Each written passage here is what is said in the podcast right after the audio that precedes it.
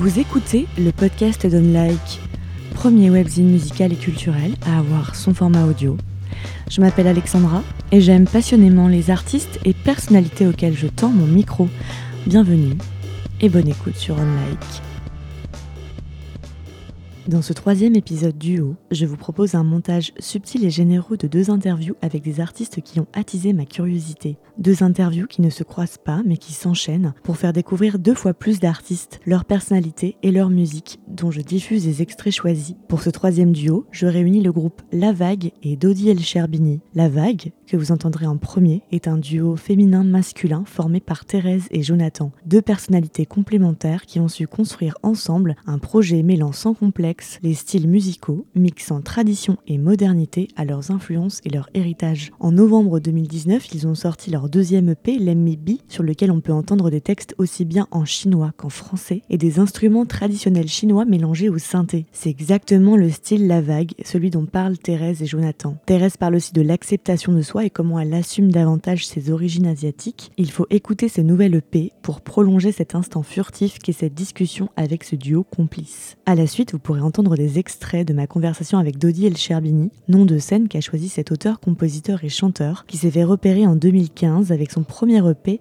et cette chanson, L'éternel retour. Une conversation piquante, pincante, sans langue de bois, sans gueule de bois non plus, avec un artiste qui a fait de sa passion pour la musique un hobby qui lui réussit plutôt bien. On parle d'imitation, de la précarité des artistes, de ce qui l'impressionne, de ce qui le touche, évidemment aussi de son premier album Fiction, sorti en octobre 2019. Malgré tout, malgré cette conversation, cette demi-heure de discussion, le mystère d'Audi demeure. Bonne écoute sur le podcast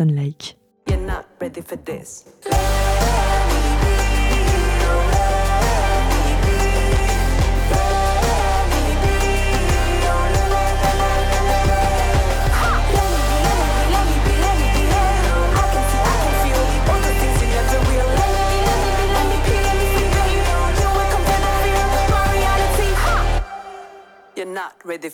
Salut la vague. Hello. Jonathan et Thérèse, vous venez de sortir votre euh, deuxième EP, Be. C'était le 8 novembre. Moi, je voulais vous demander, euh, vous poser quelques questions. À commencer par, c'est quoi le style La Vague? Le style, euh, tu veux, tu veux parler du style En général, le style La Vague, je sais que c'est un tout. c'est pas forcément musical, c'est tout. Ouais, parce que vous, êtes, vous, avez une forte identité aussi par vos visuels, par votre stylisme. Euh, c'est un tout, le style La Vague. Moi, je, moi, je vais répondre après. après on répondra chacun notre tour. Je pense qu'on va dire des trucs différents. Je pense que le style La Vague, c'est ça, ça, mélange beaucoup de choses en fait. On, est, on a beaucoup écouté de rock, de rap, euh, d'électro aussi. Aujourd'hui, je pense qu'on est, dans une époque de fusion, en tout cas pour la musique, parce qu'il n'y a pas de courant fort qui, détermine les choses comme euh, a pu le faire le rap à un moment ou, ou le rock ou le punk. Voilà, je pense que là, on est dans les fusions des genres parce qu'en fait, il n'y a pas de lame de fond culturelle donc voilà, je pense que la vague, c'est vachement ça.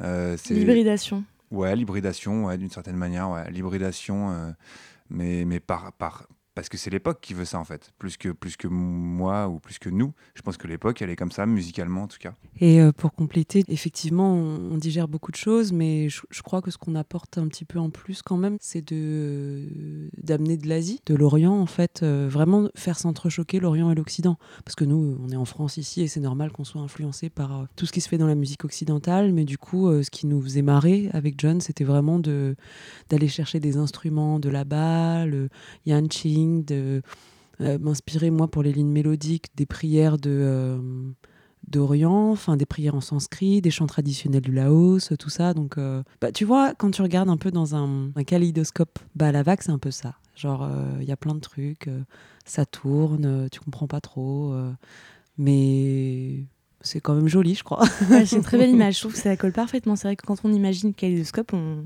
voilà, on a une sorte de réponse en un mot de mm. ce que pourrait ce qu'on peut mettre comme mot sur euh, la vague. Tu parlais donc euh, des, origines. En fait, c'est une sorte d'hommage un peu à tes, à tes origines qui sont plus présentes que dans le premier EP, Sérotonine. Ouais, carrément. C'est euh, en fait, je ne sais pas exactement si c'est un hommage, mais en tout cas, c'est un signe fort d'acceptation de juste de ce que je suis en fait. Pour le premier EP, j'avais un peu cette idée-là déjà, on en avait même discuté avec John, mais je crois que j'assumais pas qui j'étais et je crois que je, je m'étais pas bien posé la question de savoir quelle était mon identité quelque part. Et c'est un travail personnel que j'ai pu faire ces dernières années, ce travail qui m'a permis en fait de, euh, bah, de le réinjecter dans la musique quoi, euh, tout simplement euh, à hauteur de ce que j'ai l'impression d'être moi en tant que personne. Euh, voilà, je, me sens hyper française évidemment et je suis très fière de l'être. Et euh, je, bah, je suis asiatique de fait, hein. je ne peux pas le cacher et, euh, et je l'assume en fait. La c'est une des façons de. Ah oui, oui, bah exactement, exactement, de, de, parler de, tout ça. Mettre en avant ta ton identité. Quoi. Ouais, ouais, D'ailleurs, dans les chansons, c'est très fort aussi dans les thématiques que tu abordes, euh, rien que le titre de l'EP, qui est le titre d'un des, des, morceaux, la Mibi, c'est vraiment sur, euh, sur l'acceptation de soi, mm. euh, c'est tourné vers cette, cette même idée en fait. Je, je crois que c'est un, un, thème, enfin, comment dire, je me sens pas d'une origine d'une originalité folle quand, quand, quand je, je, dis Let Me Be parce que c'est quelque chose qui est quand même vachement dans l'air du temps. Après, je crois vraiment que, que qu'il y a des façons. En fait, c'est pas parce que c'est dans l'air du temps qu'il faut pas en parler. Mm. Euh, ça, je trouve que c'est important de le souligner parce que euh, chaque personne, chaque artiste et chaque histoire est différente. Et, euh, et du coup, chaque individu aura sa façon de le raconter et donc de toucher les gens. Et, et du coup, c'est extrêmement important qu'on on continue à parler de ce genre de sujet. C'est pas parce qu'on est au courant qu'ils existent qu'il faut les taire, en fait, au contraire. Et multiplier, en fait, euh, l'expression, affiner les nuances par rapport à ce concept d'acceptation de, soi. Qu'est-ce que ça veut dire vraiment pour chacun et pour, bah, euh, en espérant que, je sais pas, que ça fasse du bien à tout le monde et que, et que les gens se sentent mieux en fait euh, dans leurs différences.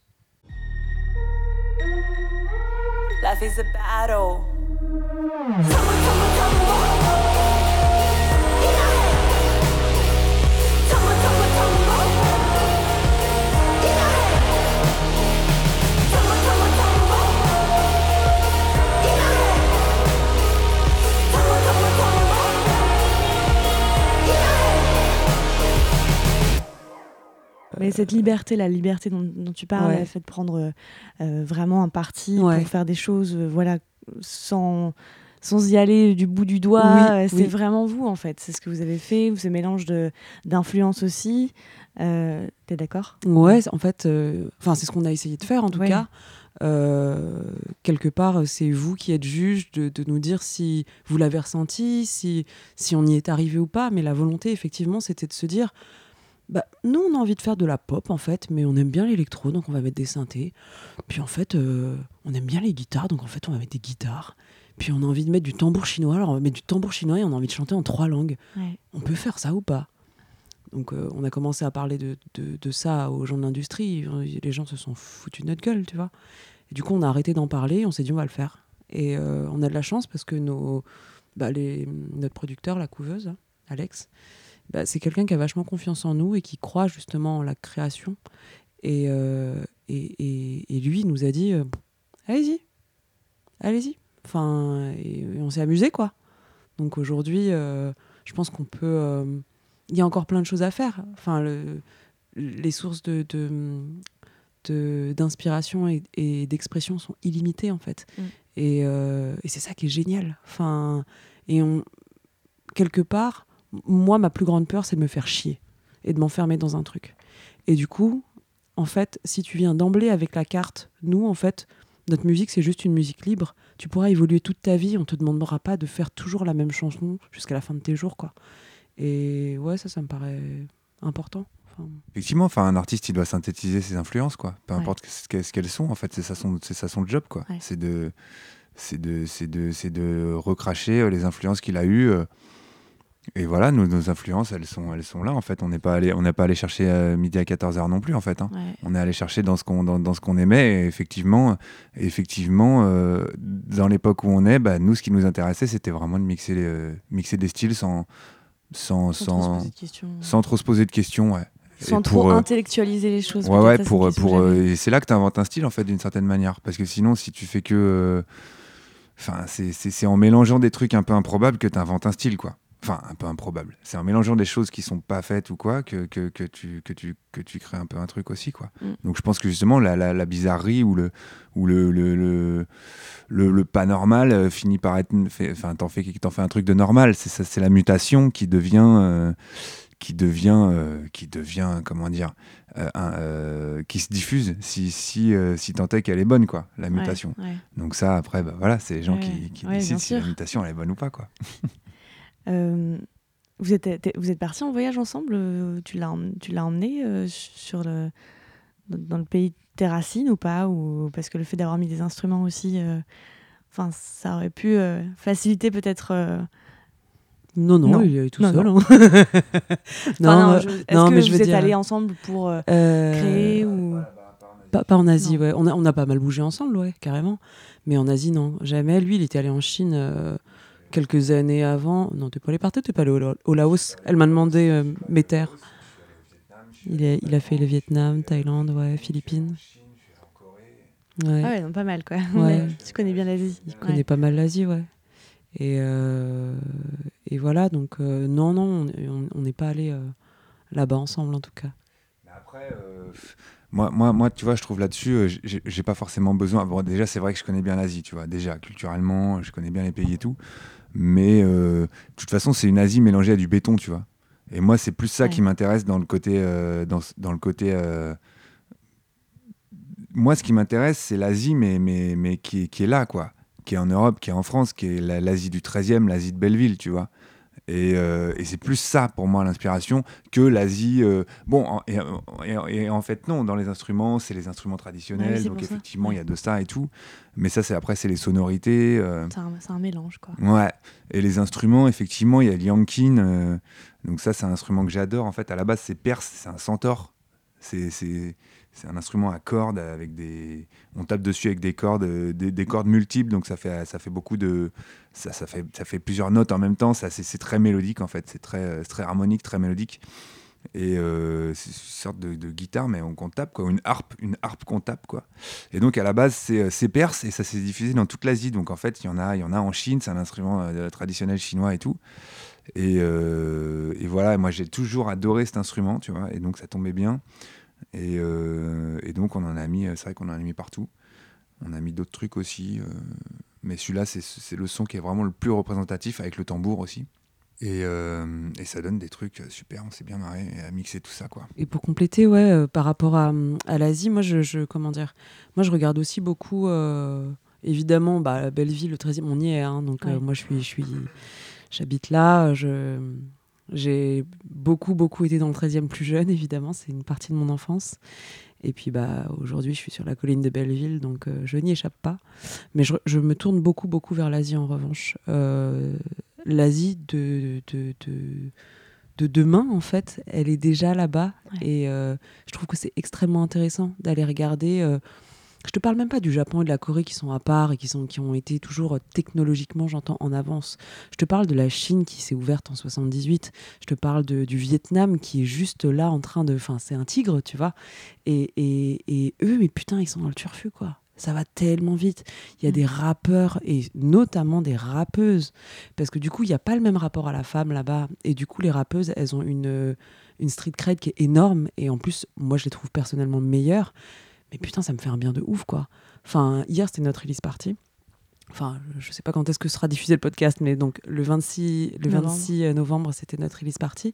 Et en fait, euh, euh, on avait envie de, de faire autre chose que, que de la musique.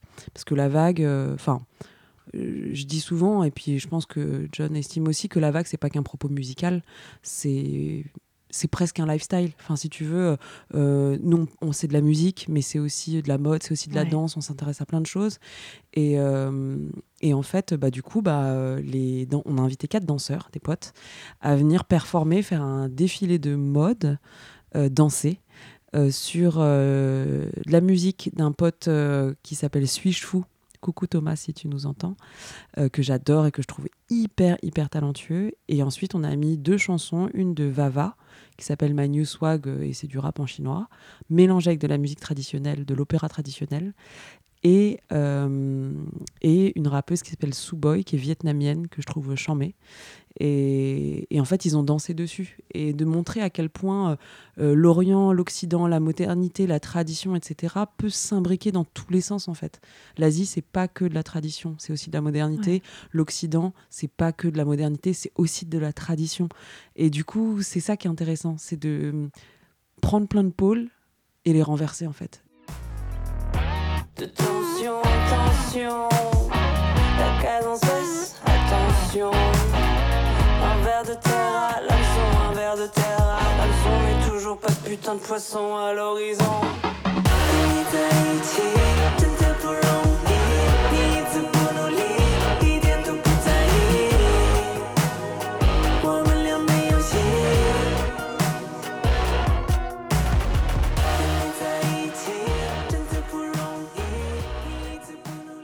La dernière question alors, euh, c'est est-ce que c'est toujours euh, la hard mélancolia dans, dans votre vie? Ouais, euh, toujours, ouais, toujours, toujours. Toujours, mais on est sur le titre pont. du premier EP qui Ouais. s'appelle comme ça, c'est pour Ouais, ça. ouais. Non, mais c'est tout, tout- c'est tous les jours. Mais on est sur le pont, t'inquiète. On est là. On est là, on relève le dit-il défi. avec un grand sourire, chaleureux, c'est super. On relève le défi, heureux, content, chaque jour.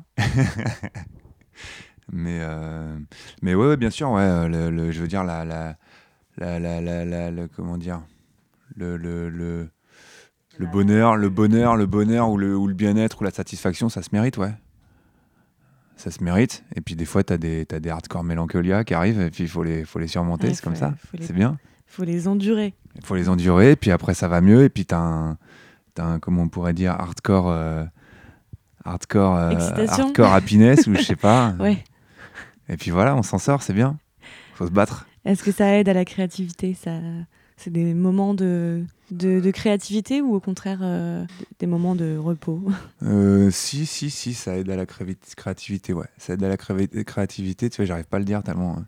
Mais euh, non, non, ça aide à la un créativité. Un lifestyle. Ce qui aide à la créativité, en fait, c'est de se retrouver dans un état émotionnel euh, extrême, je pense. Ouais. Peu importe dans quel sens, en fait.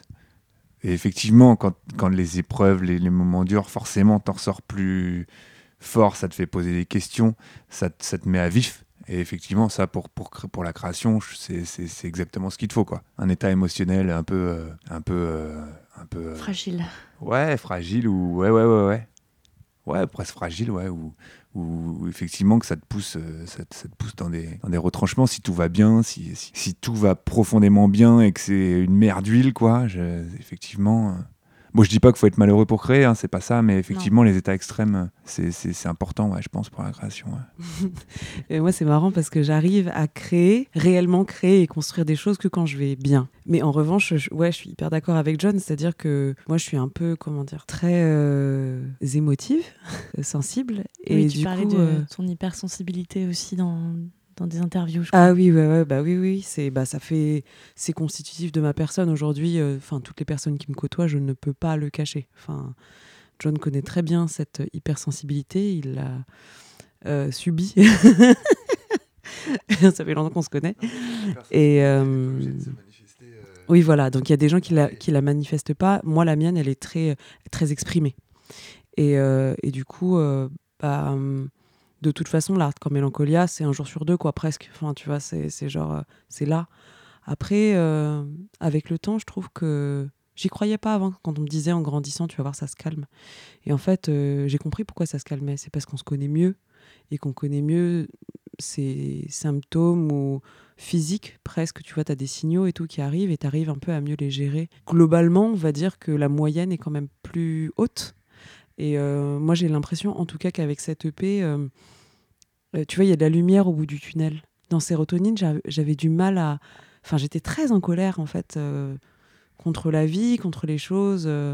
J'avais cette rage et cette colère en moi qui, qui, qui est toujours là de façon épi- épisodique aujourd'hui, mais avec, une, avec plus d'espoir. Le, le pessimisme ambiant bah, m'a donné plus d'espoir parce que je me dis, s'il reste peu de temps à vivre, putain, autant kiffer, tu vois. Arrêter de se lamenter. Et, et évidemment, je me lamente un jour sur deux. Hein. Je dis pas que je fais partie de ces gens qui, oh, tout va bien. Mais, euh, mais ouais, kiffer en fait. C'est un super mot de la fin. Kiffer. Kiffer, ouais, grave. Merci beaucoup. La Merci vague. à toi. Merci Thérèse. et Jonathan. Merci, salut. Salut, bisous. 你在一起真的不容易，你自都不努力， 一点都不在意，跟你在一起，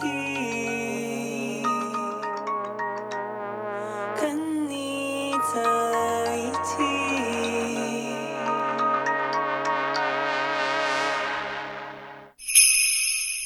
Salut euh, Salut, Dodi, ton nom d'artiste. c'est ça. T'as bravé le froid, t'as bravé euh, l'hiver, euh, les kilomètres, euh, parce que t'es même pas euh, résident euh, Parisien. en ce moment, j'habite pas Paris. pour venir, pour parler de ta vie. Ouais, c'est ça. Tu as sorti un album qui s'appelle Fiction, et ça c'est bien réel. Ouais, Il y a des choses que t'as faites par hasard dans ta vie, je crois, mais ça c'est pas un hasard. non. Fiction, est-ce que tu peux euh, me parler de cet album en introduction de cet entretien? Bah, je veux bien essayer, euh, mais je sais pas trop quoi dire. Je pense que t'es le, euh, le mieux placé ou pas. Des fois, il y a des artistes qui me disent que justement, euh, Non, non, mais je peux en parler. pas- Je, je peux en parler. Mais euh, ça va être assez succinct. Bah, c'est mon premier album. J'ai sorti avant à 3 EP, j'ai sorti une dizaine de titres, et ça, c'est mon premier album. Et voilà. C'est succinct, c'est livré au monde. comme tu dis, ouais. Oui, donc je disais, la musique, t'en as pas fait par hasard. euh, Non. Contrairement à peut-être d'autres choses dans ta vie, Mhm. Comme la mode, comme ton précédent métier. ouais.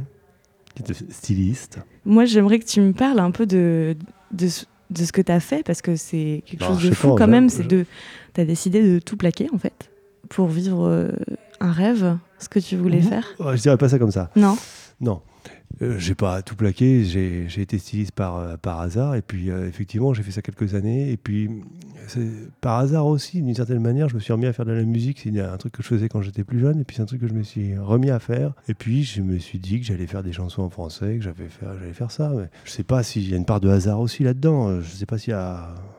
Je sais pas, je sais pas si ça avec le dessin. Je pense que c'est un truc que j'ai fait comme ça. Je pense que c'était, euh, je sais pas si c'était une très très bonne idée euh, rétrospectivement, mais euh, je pense que c'est Pourquoi parce que je pense que la musique, ça, dans le fond, je suis assez critique avec la musique. Je suis à la fois très exigeant et euh, très euh, rigoureux dans le travail. Et puis en même temps, je peux pas m'empêcher de voir tout ça avec un peu de distance.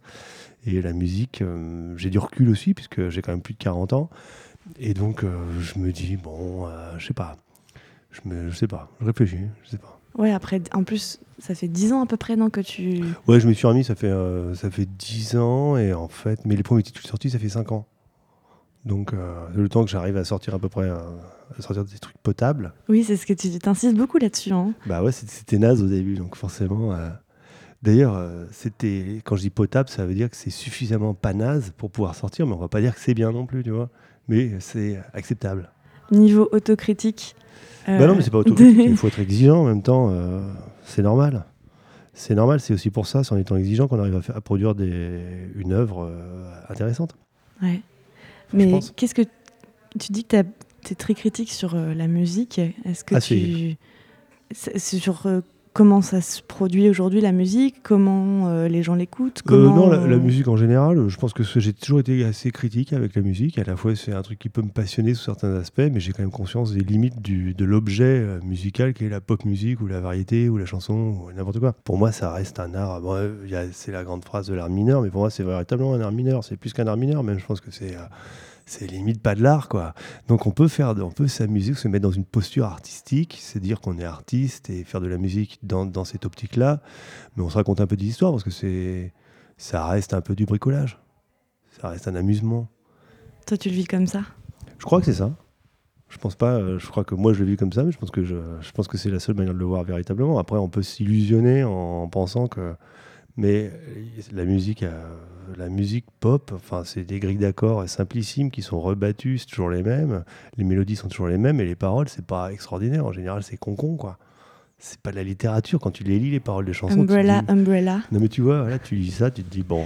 Mais ça marche parce que c'est une, une Ah, espèce de sympa, combo ouais. mélodique, quelque chose qui te fait euh, Ouais, oublier que les paroles. Ouais, même. bien sûr. Ouais, non, bien sûr. ouais. Les paroles n'ont pas une grande importance. Ouais.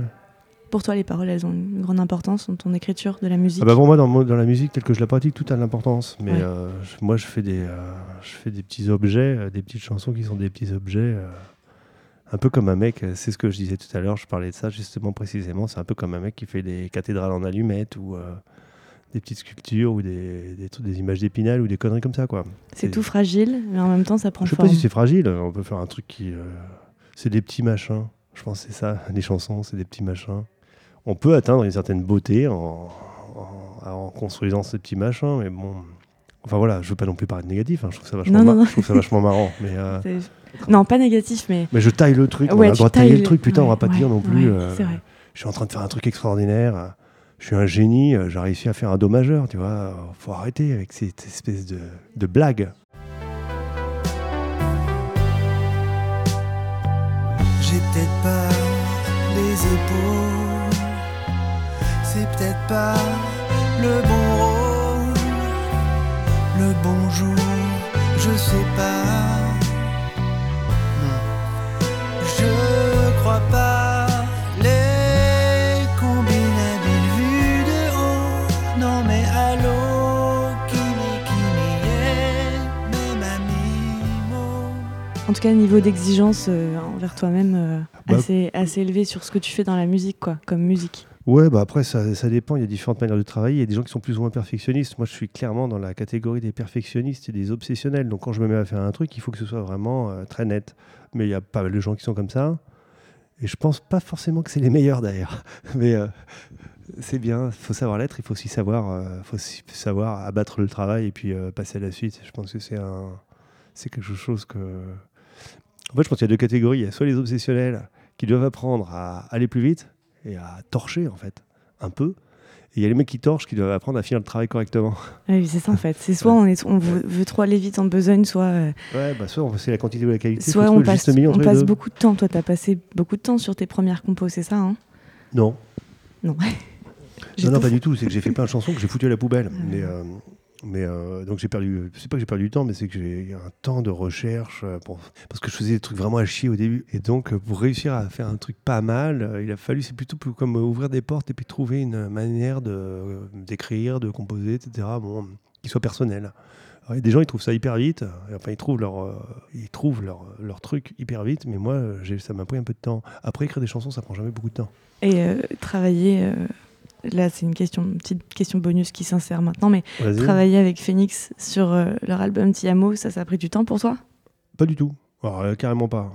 Ça m'a pris, euh, je sais pas, à un moment, ça m'a pris deux semaines, et puis après, c'était des petits coups de deux, trois jours à chaque fois. mais Non, c'était hyper rapide. Parce que je crois que tu racontes que tu es arrivé à un moment où, euh, Ils avaient déjà sur, les chansons. voilà, sur la phase de, de l'arrangement, donc à un moment déjà avancé dans la production de l'album, dans la réalisation de l'album plutôt. Bah, les chansons, c'était plus ou moins fini, mais euh, plus ou moins, quoi. Mais euh, il y en a, franchement, qui étaient euh, proches de la fin. Tu as passé la couche d'Audi? Non, mais je sais pas, j'ai fait des trucs, il y en a, qui- y a des trucs qu'ils ont gardés, des trucs qu'ils ont pas gardés. euh. Tu vois, euh, j'ai fait ce que j'ai voulu, ils m'ont filé les. euh, Les clés de la baraque, vas-y, tu Euh, nous finis cet album. Non, mais c'était même pas ça. Non, non, non. Ils m'ont fait les chansons, en fait. Ils m'ont fait un certain nombre de chansons, et puis j'avais carte blanche.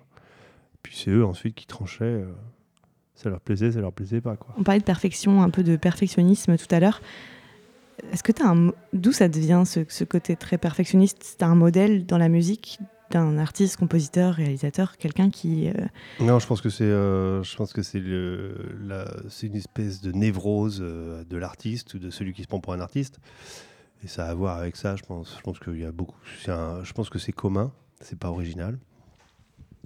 Et je pense que c'est la névrose de de l'artiste. Je pense que c'est une faiblesse en matière de création. Je pense que c'est une connerie. Je pense que, ouais, effectivement, je pense qu'il faut travailler pour le.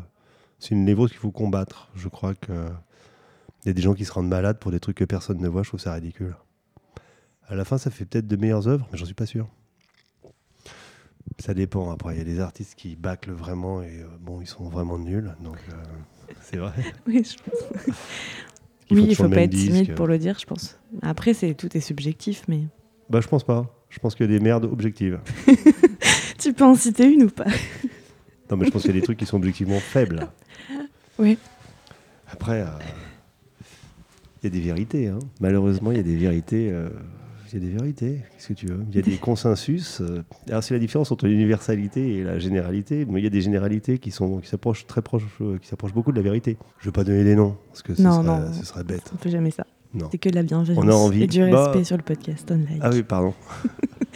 Non, non, pas de gueule, pas de, pas de gueule de bois, pas de langue de bois, j'allais dire gueule- pas de langue de bois, mais en effet, on va pas bitcher non plus.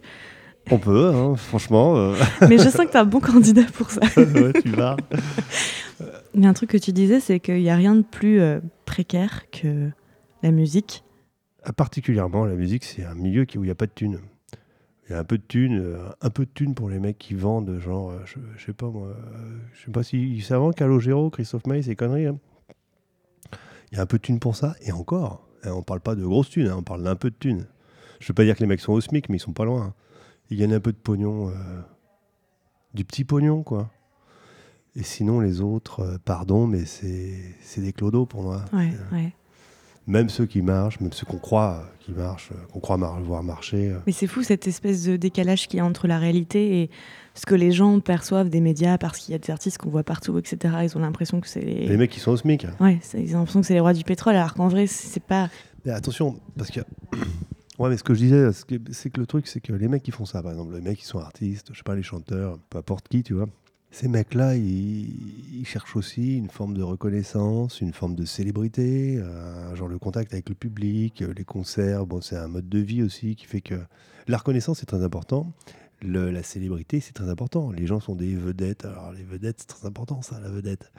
Mais euh, tu passes un peu à la radio, tu passes un peu à la télé. euh, c'est sympa. Donc ça, ça, je pense que ça équilibre le fait que tu gagnes mal ta vie. à côté de ça, tu gagnes ta vie assez chichement.